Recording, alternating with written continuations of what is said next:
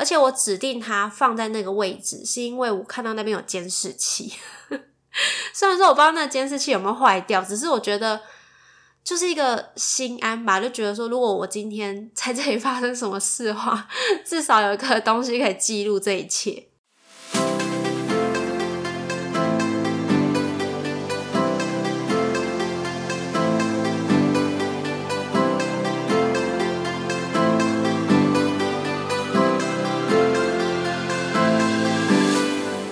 谁说当了妈妈就不能做自己，说自己想说的话？这是一个畅所欲言的频道，有欢笑，有泪水，有情绪，有感动。欢迎你来到妈妈咪呀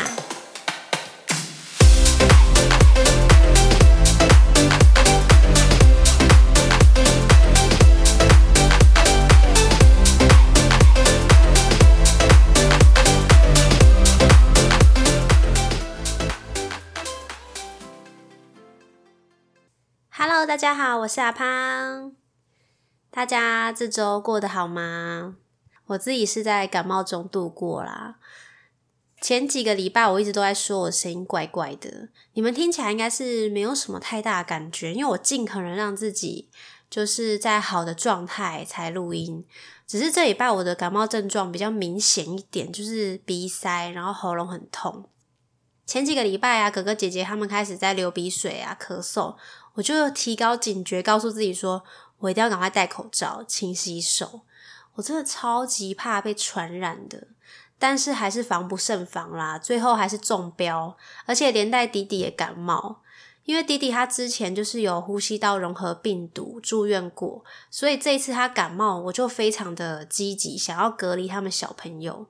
但是我觉得很难呐，因为他们还是会想要接近弟弟呀，还是想要抱他啦之类的。所以真的就是尽量啦，然后也很积极的带他们去看医生、吃药、拍痰。我很怕就是那个症状如果拖到后面会更严重。再加上台北前阵子天气不是那个急速降温嘛，所以它中间其实虽然说有回暖一下下，但是晚上又会变得超级冷，那个温度变化真的超级大的，非常容易感冒。所以大家真的要好好的保重一下身体，好不好？好啦，闲聊完了，我们要进入今天的正题——网络交友。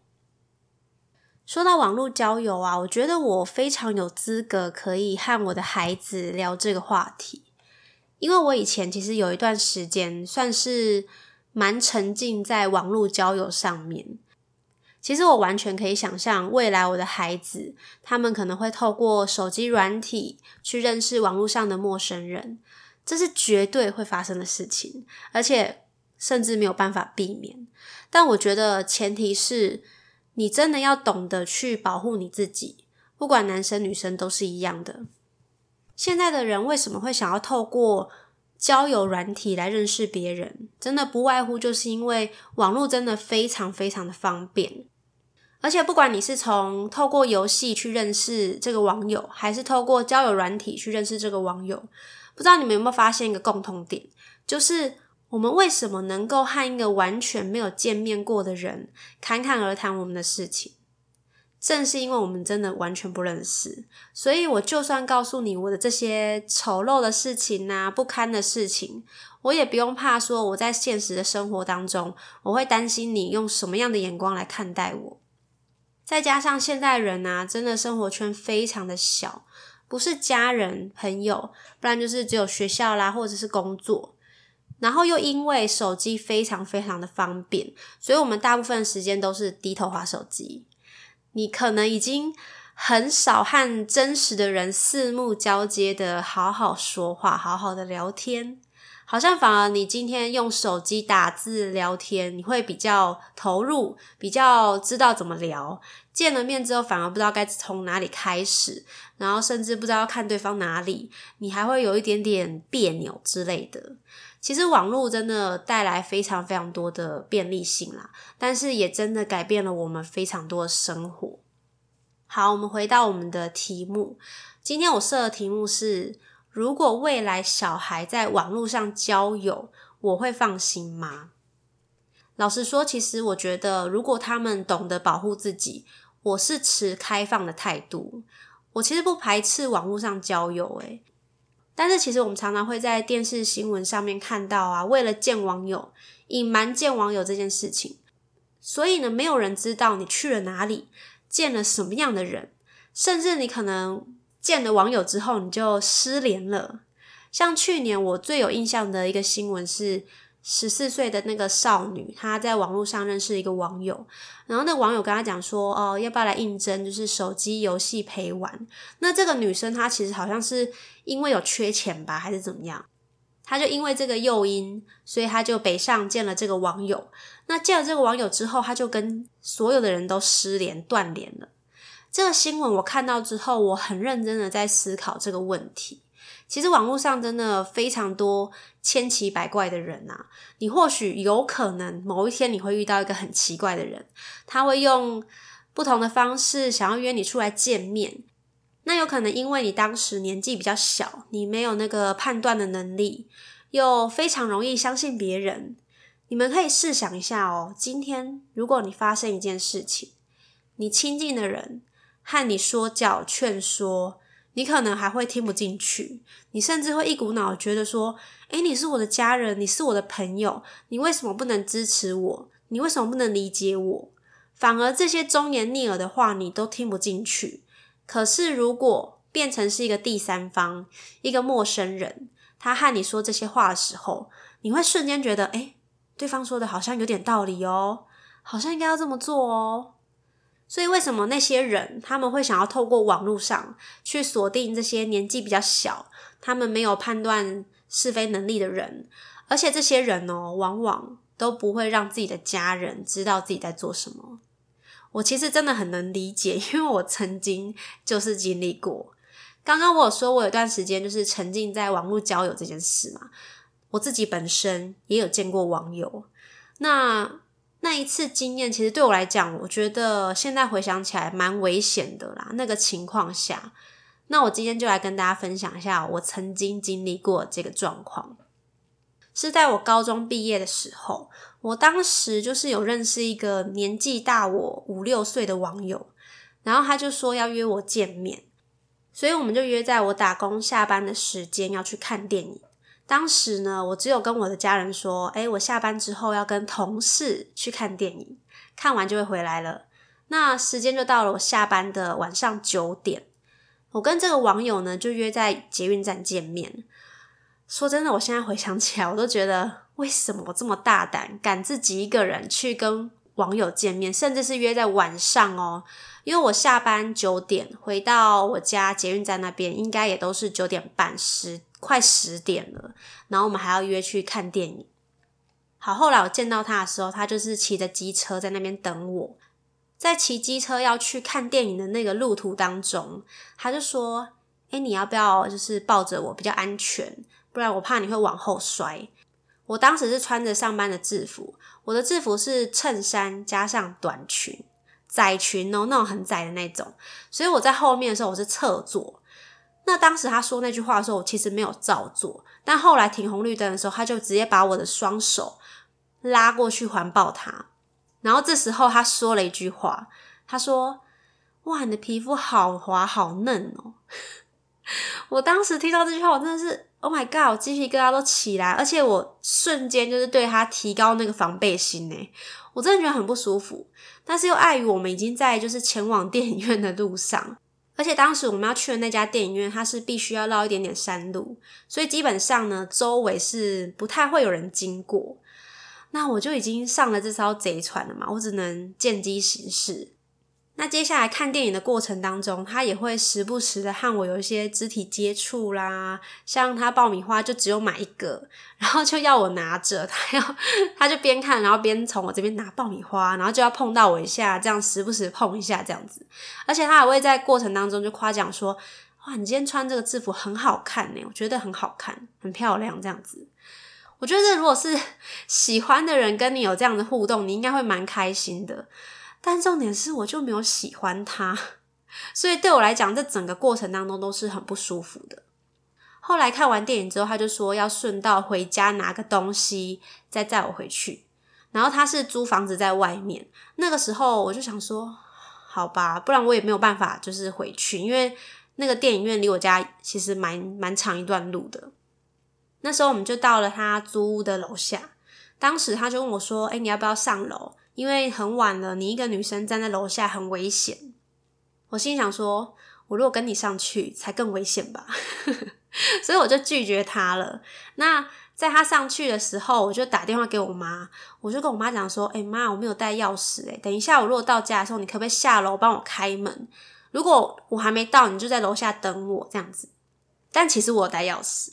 我只是很害怕那个网友会跟着我之类的，然后我就跟我妈交代说，我大概十五分钟左右会到家。如果我十五分钟后没有到的话，请你一定要打电话给我。然后这时候我说完这句话之后，我就看到那个网友下来了嘛，他就说：“哎，你要不要吃个宵夜再回去啊？”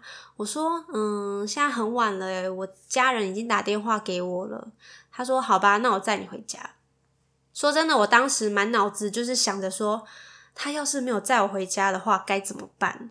我整条路，我脑子完全没有办法思考别的事情，我就在想说，我等一下万一遇到什么问题，我要怎么帮自己解套？后来呢，我就想说，好，我就请他呢放在距离我家大概还有五分钟左右的路程，我说你帮我放在路边就可以了，让我自己走路回家。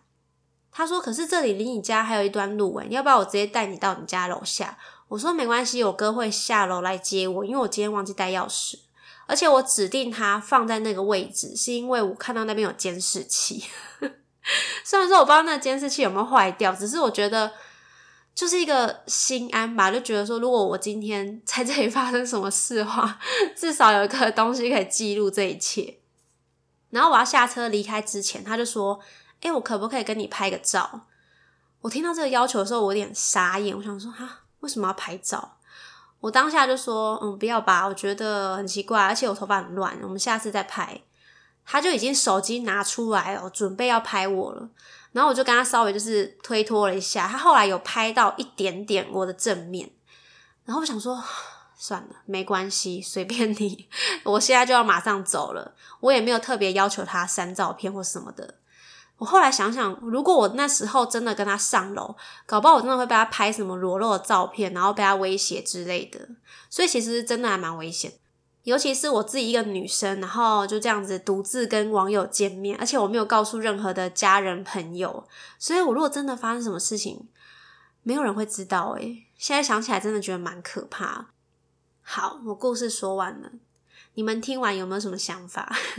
是不是觉得我很荒唐？怎么会干这种事情？而且那时候是高中毕业，算是十八十八岁左右。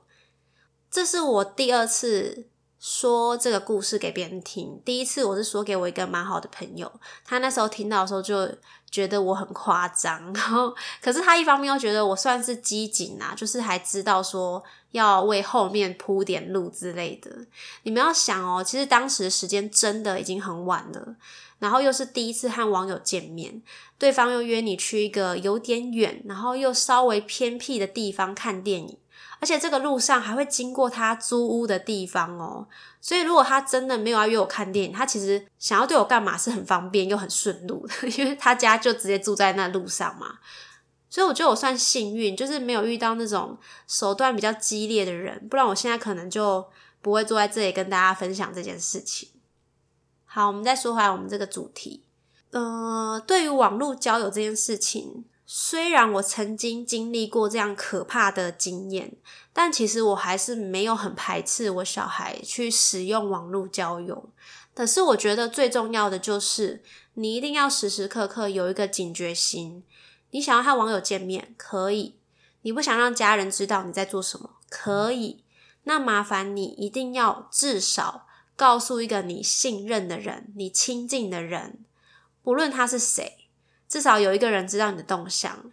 如果今天你出了什么事情，遇到什么样的困难，会有一个人可以及时的帮到你。我觉得这个很重要。你绝对不要想说，哦，我就自己去，我不想告诉任何人。我觉得告诉别人很丢脸，没有什么好丢脸的。你今天有告诉一个人，那是你对你自己有一个就是警惕，说，哦，我如果发生什么事情，这个人他可以。帮我，他可以就是帮我处理后续的状况，可以通知我的家人也好，还是要报警之类的都可以。现在真的是一个网络很发达的时代啦，你不可能完全去限制你的小孩不去接触网络的世界。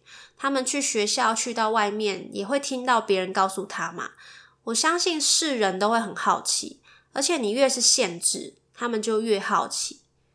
那当他知道你很限制他们不去接触网络这个东西的时候，他们反而更不愿意让你知道他在干嘛。那你自然是不是就不会知道说，哎，你的小孩在做什么？我觉得现在做父母真的很难，你又要保护他们，但是你又要适时的放手，让他们去探索这个世界。所以我自己的态度真的就是不制止他们，但是我会开放式的教他们我的经验，告诉他们说。真的，你该有的警觉心还是要有。你想要认识各式各样的朋友，我都不会去反对，只要你懂得保护你自己。好啦，今天说了这么多，我不知道你们听完有没有什么想法？哎，其实我说的这些都是我自己的看法，或许你们跟我有一点点出入吧，在想法上或是做法上面，因为每个人在处理事情都还是会有点差异啦，所以我非常欢迎，就是大家都可以和我分享你们的想法，好不好？今天就跟大家聊到这里喽。如果你想跟我分享什么呢？欢迎你到节目介绍那边有那个 email 或者是 IG 都可以私信传讯息留言给我。那我们下礼拜见喽，拜拜。